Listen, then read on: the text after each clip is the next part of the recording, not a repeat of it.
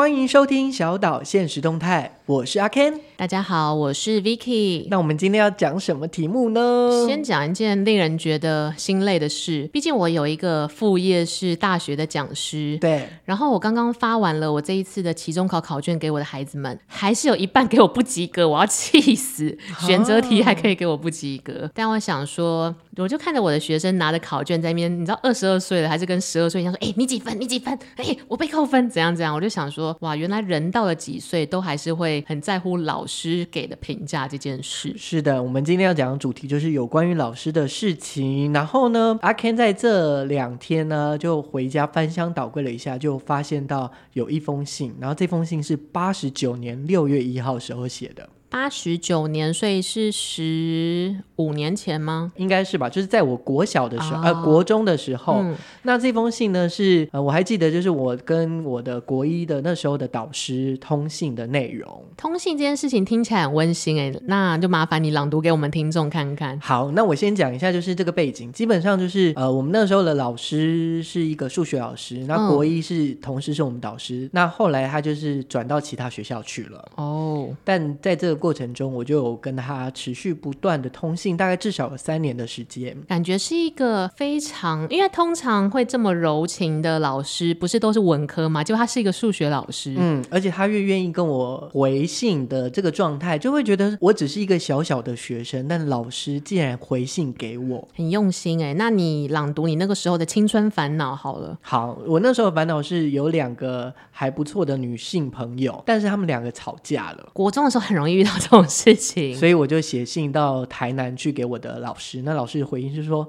哎，旭峰，你的问题相当有意义，在课堂上反应很敏捷。我们说这个学生很聪明，但在生活处事上圆融得宜，我们则称其。”有智慧，可是国中生很难有什么大智慧吧？我国中生的，我国中的时候就是八家九妹啊。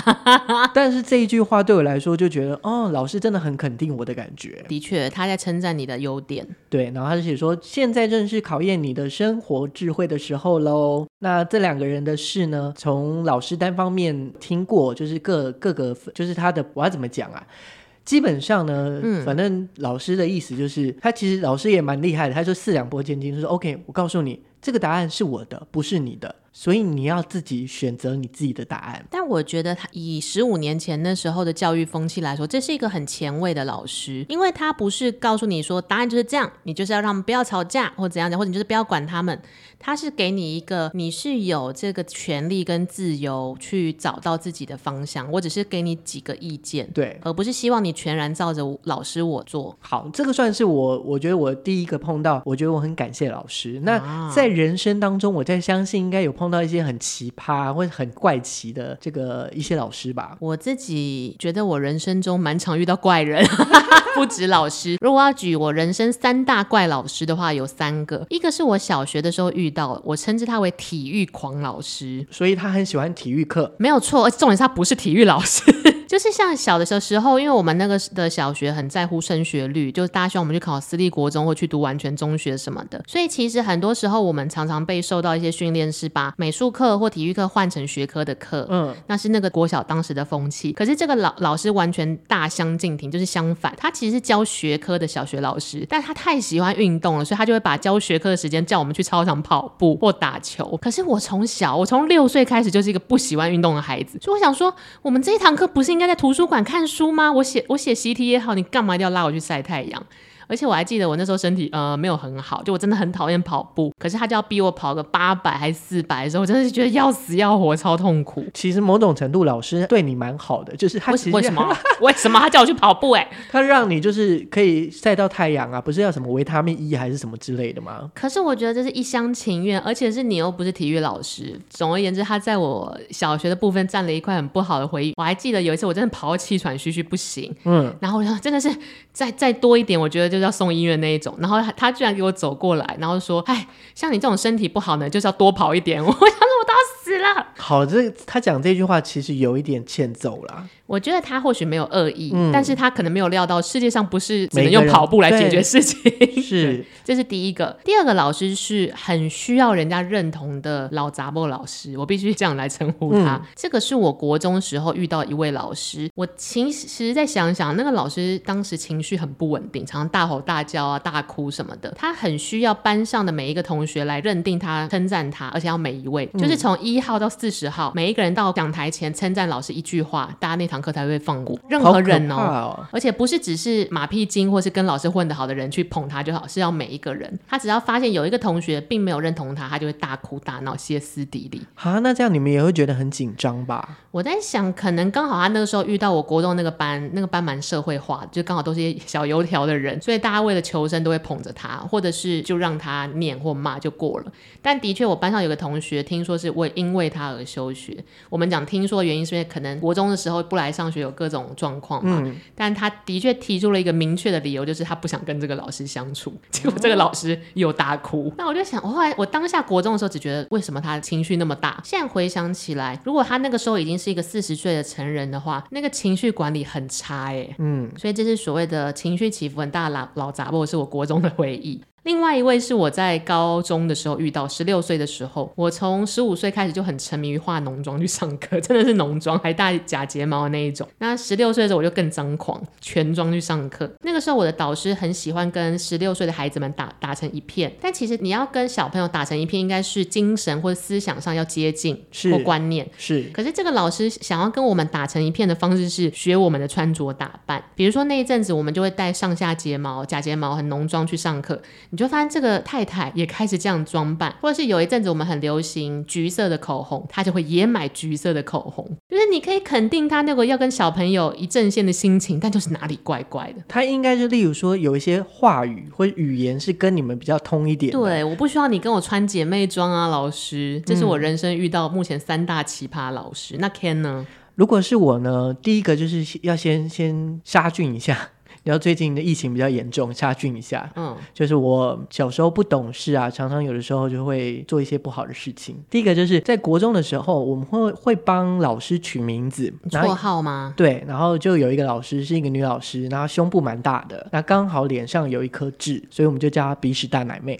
这一个绰号也太长了吧？哎，鼻屎大奶妹又来了，就是讲完要很久的时间。对，然后后来呢，就是又有一个新的老师来了，那刚好她有一颗痣，所以我们就叫她鼻屎小奶妹。姐妹花。你的词汇也太少了。没有，就是觉得很抱歉，我也不是故意的，反正就大家就这样叫他，我们就这样叫。然后另外一个老师，从以前看会觉得怪怪的，可是我觉得从现在看其实蛮开放的，就是我觉得他是蛮先驱的一个人。就是什么意思？他上空去教书是不是？差不多，差不多。真的假的啦？没有，没有啊，就是他就是大概也是五十几岁，但每天真的是浓妆艳抹，但你可以看得出就是老态，但是他还是浓妆艳抹。嗯。那他是自信的吗？蛮自信的。然后还有一个状态是，他都会穿丝袜。可是他的丝袜、嗯、就是丝袜底下就会有非常长的腿毛，都不刮。等一下，等一下，为什么你们看得到老师丝袜下底下的毛？你就会看到那个一坨一坨黑黑的东西在他的脚上，搞不好是胎记啊。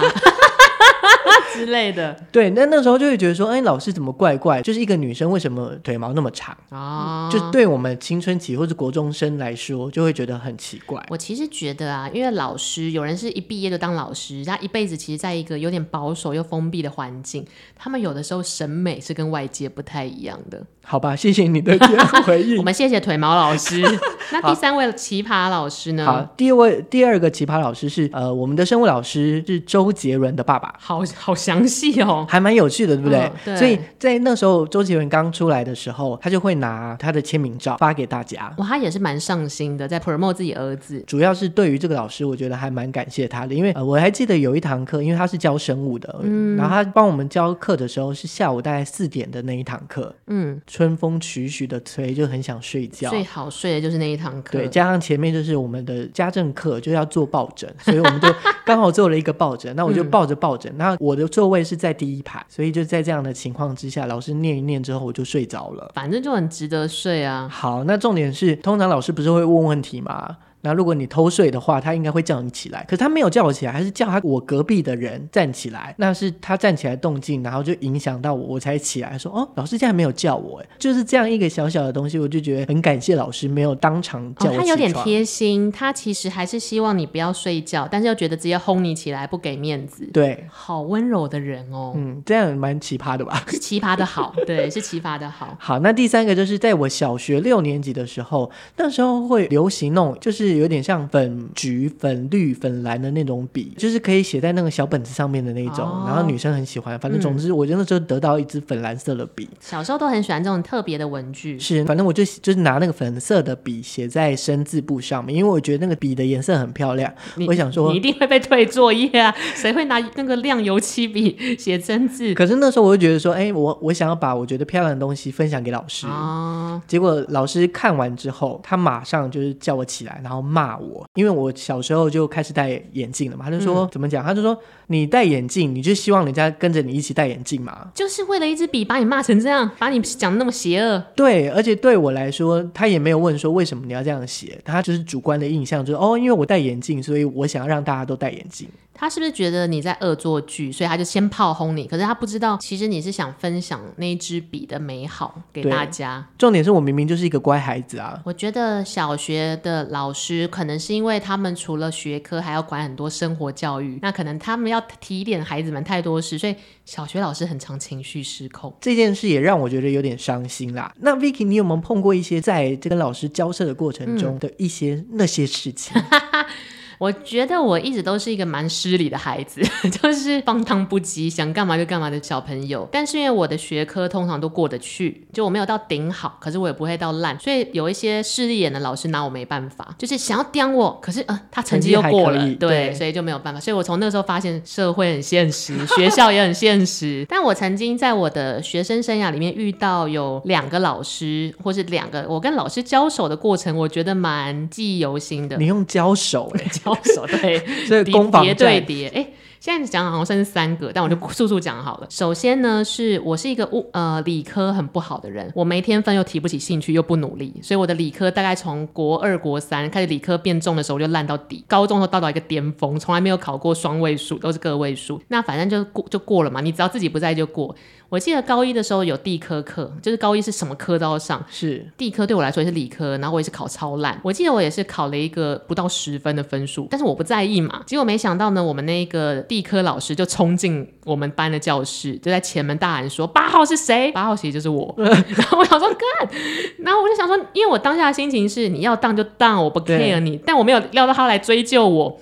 我觉得我第一反应很好笑，嗯，我就跑了，我就从后门冲刺跑掉，真的是冲刺跑掉，就是拼命冲刺跑掉，因为我就想说算了啦，我我已经跑掉，而且他其实认不得我，是，所以我就等于我不在就没事了嘛，就我想说好，我跑出教室想说就逃过一劫，就我看到老师从前门开始也是拔腿追来，追 你知道当下就有求生意志，所以我也开始跑，然后他也开始追，然后我同学跟我说，我们就追了十五分钟，就我们绕着就是全校这样子跑，后来是老师累了，他就放弃在。楼梯就说八号 怎么考那么差？这样子，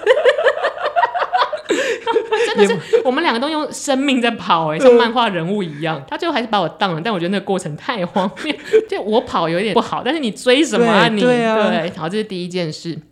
第二件事也是我高中的，我数学就非常差，只有零分或个位数。然后可是在我高三要毕业的时候，发现完了，我数学只要再被当一次。我就不能毕业，我就要变高四生了。那我想不行，这件事不能发生。但我们的双十的数学老师是一个脾气好的人，求老师要说求吗？我觉得是一个交换条件。我就跟老师说怎么办？我不能不毕业，可是我怎样怎样怎样，就是去那边啰嗦，而且不止我一个。所以我们老师给了我一个交换，也他没有明着讲，嗯，就一切都在在暗地操作，就是我们都没有讲明，但我们都知道彼此的目的是我要数学过，因为我要毕业。老师就是好，我会想想办法，可是。都不能讲明嘛，因为讲明就是台面上就不行嘛。高中就要送茶叶了。我告诉你，我送的不是茶叶，我送的是整套《哈利波特》的小说。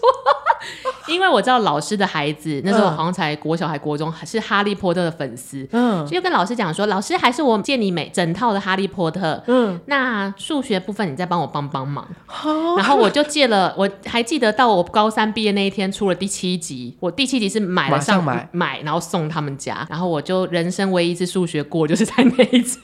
感觉你怎么很像穿着 Prada 的恶魔，就是 送那两本书到那个。哎，那你要知道那两本书是谁付钱的吗？是我妈。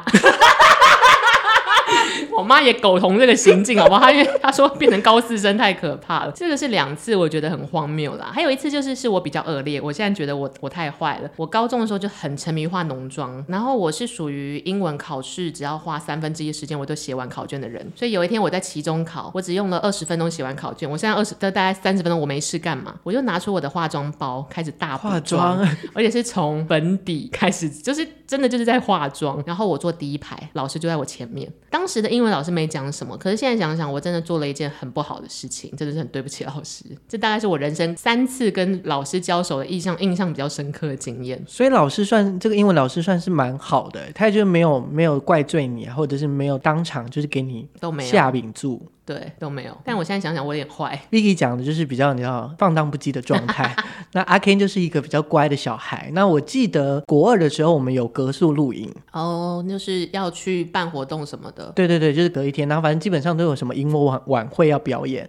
那那时候我刚听了银模晚会，我想说哇，这个晚会很哈扣，都是银模。好，你继续。萤火晚会，呃，那个时候就我们就是做一一一场表演。那我还记得那那一场表演是我们的团队跟我们的导师一起。讨论的，然后老师给我们意见，然后我们最后做出这样的戏剧，现场的表演都还很 OK，所以最后我们就得了第二名。那因为我是女主角，嗯、我竟然在里面演女主角，你看没有？我觉得大家都可以演他们想要演的戏，对，没有，反正就是我就被推派，后来我们就得了第二名。嗯，但是我不知道为什么这个男老师就是我们的导师，当就是哎第二名，二年十六班这样子是第二名，嗯、这个时候就是应该找一个人嘛。那因为我是主角，所以会找我上去，哦、但是老师完完全全就不看我，然后。在远远地方，就是站在那边。可是你们班没有人上去领奖吗？就没有，就是很尴尬。那后来是呃，我们的隔壁班有个化学的老师，嗯、然后因为我跟老师也蛮好的，老师就把我拉着到台前去领奖。怪哦，他你的原本的导师在闹什么脾气？好，对我来说，我会觉得我好像被抛弃了。就是这这明明过程是老师跟我们一起去做的，然后我、嗯、我做了这个男主角，我对我做了这个主角，是就是当就是我们拿到第二名的时候，老师竟然就没有任何。动作，他应该可能抱抱我说：“哦，你很棒啊！”然后赶快上去这样。